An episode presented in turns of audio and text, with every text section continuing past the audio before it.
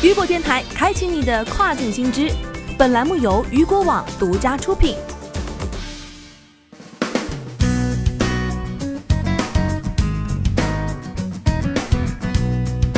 Hello，各位好，欢迎大家收听这个时段的跨境风云。那么接下来的时间将带您一起来关注到的是亚马逊等平台下架华盛顿红人队周边产品。据新浪科技引援外媒报道，对于美国国家橄榄球联盟球队华盛顿红人队的周边商品，亚马逊网站进行了下架处理。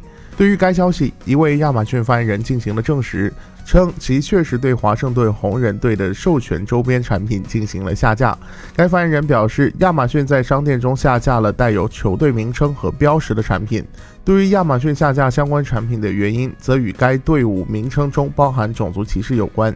亚马逊在发送给卖家的通知也显示，若未能够按照要求对库存中所有的受限产品删除，则可能会导致其账户的停用。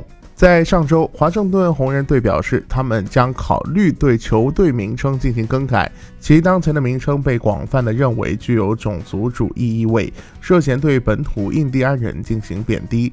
事实上，除了亚马逊外，包括沃尔玛、塔吉特等零售商也在其平台上下架了华盛顿红人队的周边商品。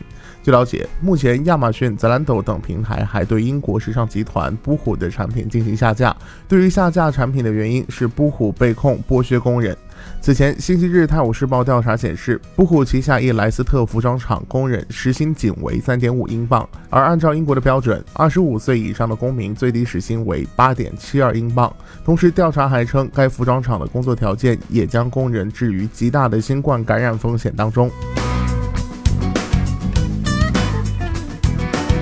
好的，以上就是这个时段雨果电台给您带来最新一期的跨境风云。想要了解更多跨境电商资讯，您还可以持续关注到雨果网。我是大熊，我们下个时段见，拜拜。